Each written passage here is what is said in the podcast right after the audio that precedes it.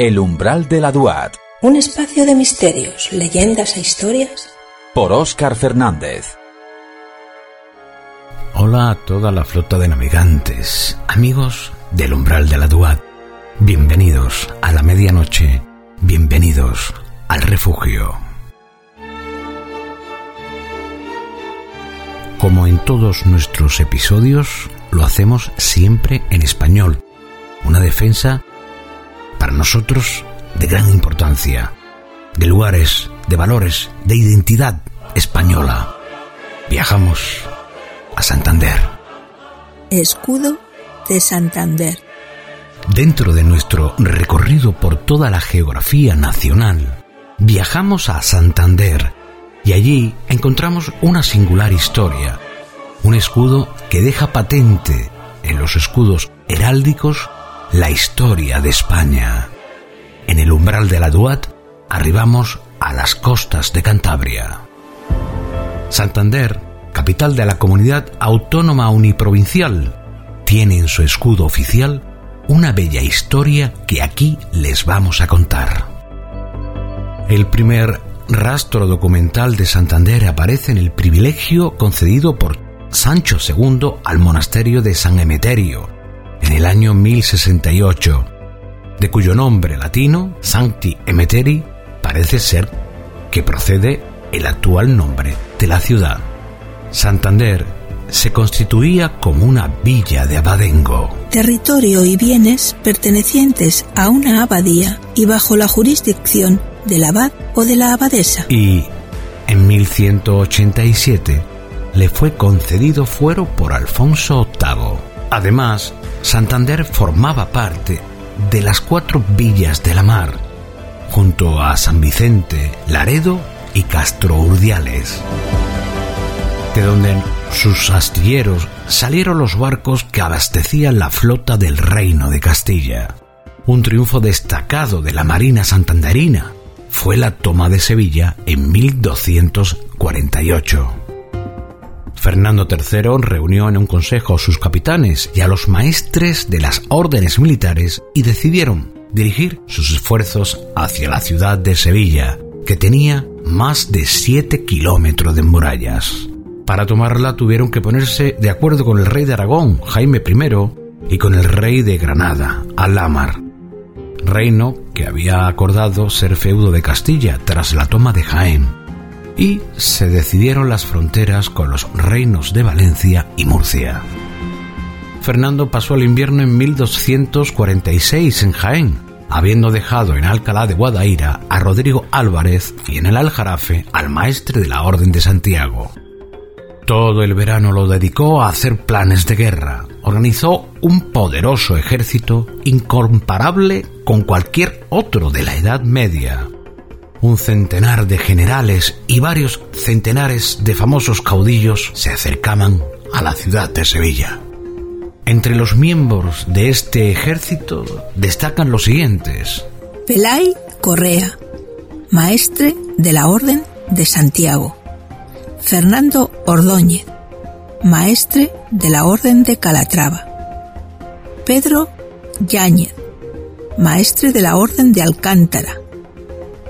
Pedro Álvarez Avito, maestre de la Orden del Temple.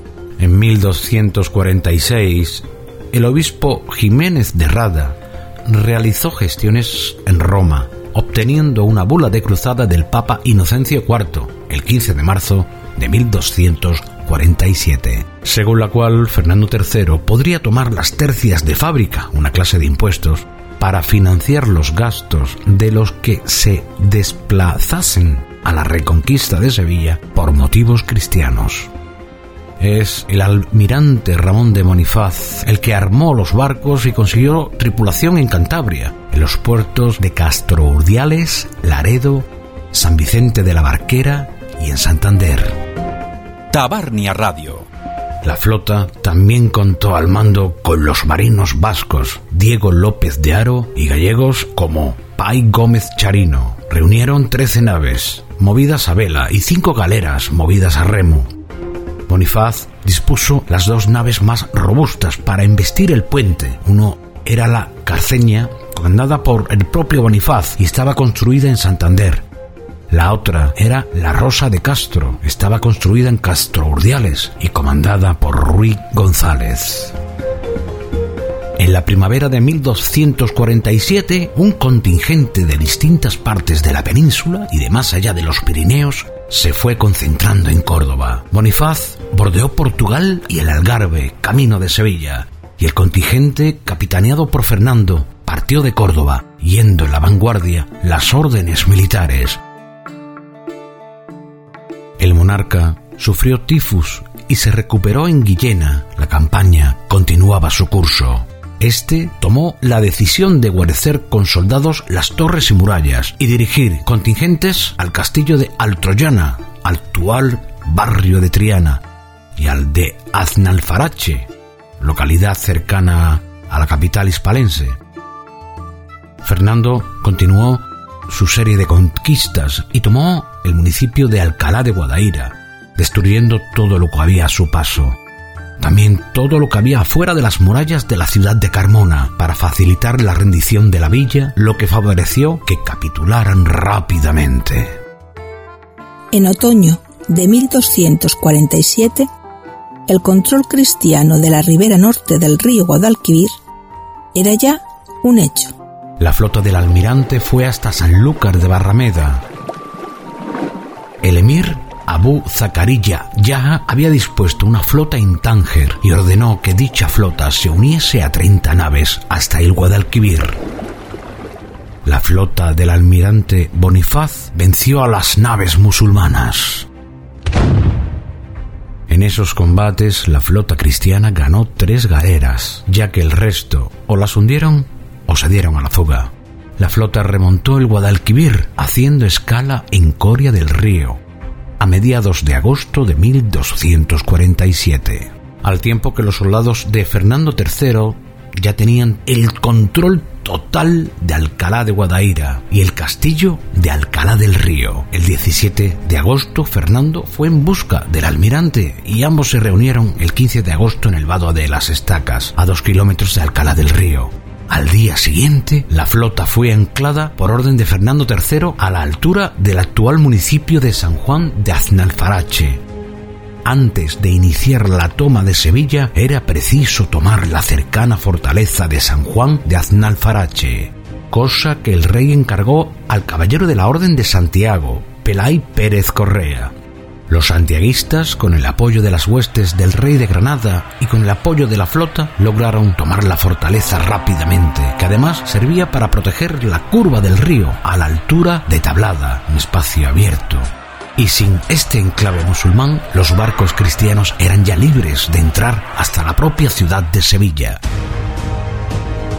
Por otra parte, también cuentan que estaba debidamente fortificada y protegida, incluso en la parte del cauce de su río, con la enorme Torre del Oro en sus orillas. Para fulminar con la flota de Bonifaz, los musulmanes lanzaron un brulote cargado con fuego griego, pero la flota cristiana logró soportar el ataque y entró en el puerto de Sevilla, encontrándose con una flota musulmana de menor envergadura, a la que también pudieron derrotar. Después de sucedido esto es cuando llega la noticia de la toma completa de Carmona.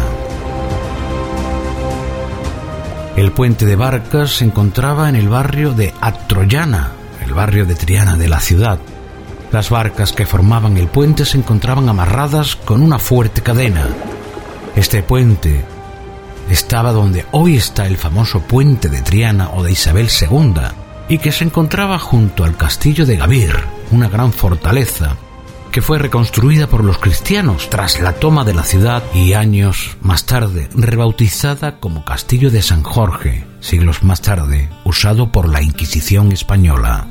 El umbral de la Duat. La ruptura del puente de Barcas. Existen diversas teorías sobre la ruptura de la cadena que unía ambas orillas.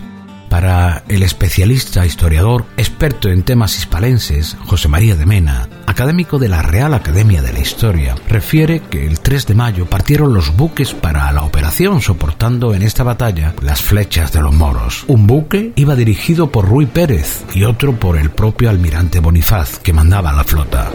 El primer buque impactó contra el puente sin resultado, pero fue el segundo, dirigido por el propio Bonifaz, el que logró partir la cadena que pasó claramente a la otra, según cuentan. Con la ruptura del puente de barcas se logró aislar Sevilla del Aljarafe, desde donde provenían recursos de todo tipo a la ciudad.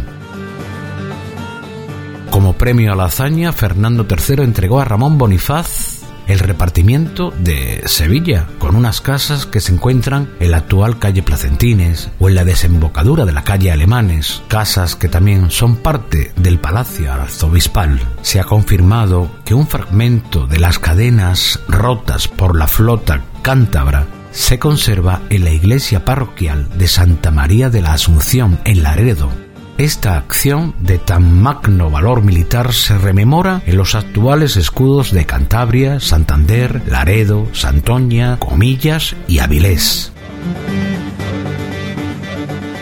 La heráldica muestra que las cadenas fueron rotas frente a la Torre del Oro, y de ahí que existan varias versiones sobre la ubicación de la cadena que unía ambas orillas. Y que fuere como fuere, han quedado patentes como la gloriosa victoria de la cristiandad sobre la invasión musulmana. La ciudad se rindió en noviembre de 1248 y el 23 de noviembre se produjo la entrega de las llaves de la ciudad y se hizo marchar a los moros. La ciudad quedó vacía y fue poco a poco llenada con emigraciones castellanas. Las tierras fueron repartidas entre diversas órdenes militares. Plasmación posterior en la heráldica. Debido a la trascendencia de la reconquista de Sevilla, numerosas localidades del norte de España, de las que salieron la mayoría de los soldados y barcos que participaron en la batalla, incorporaron posteriormente imágenes alusivas a la reconquista, apareciendo así motivos de barcos, cadenas, aludiendo al puente de barcas. El escudo de la comunidad autónoma de Cantabria, de donde eran muchos de los marinos, incorpora también esta iconografía a otras ciudades antes mencionadas. Como ven, una vez más, los escudos, las fortalezas y la historia de España es importante conocerla, descubrirla, viajar por todos aquellos lugares y rincones, para que siempre nos haga más libres y más fuertes. Y como siempre, allá donde se encuentren, siempre, siempre, cuiden de sus almas. Que pasen una feliz noche.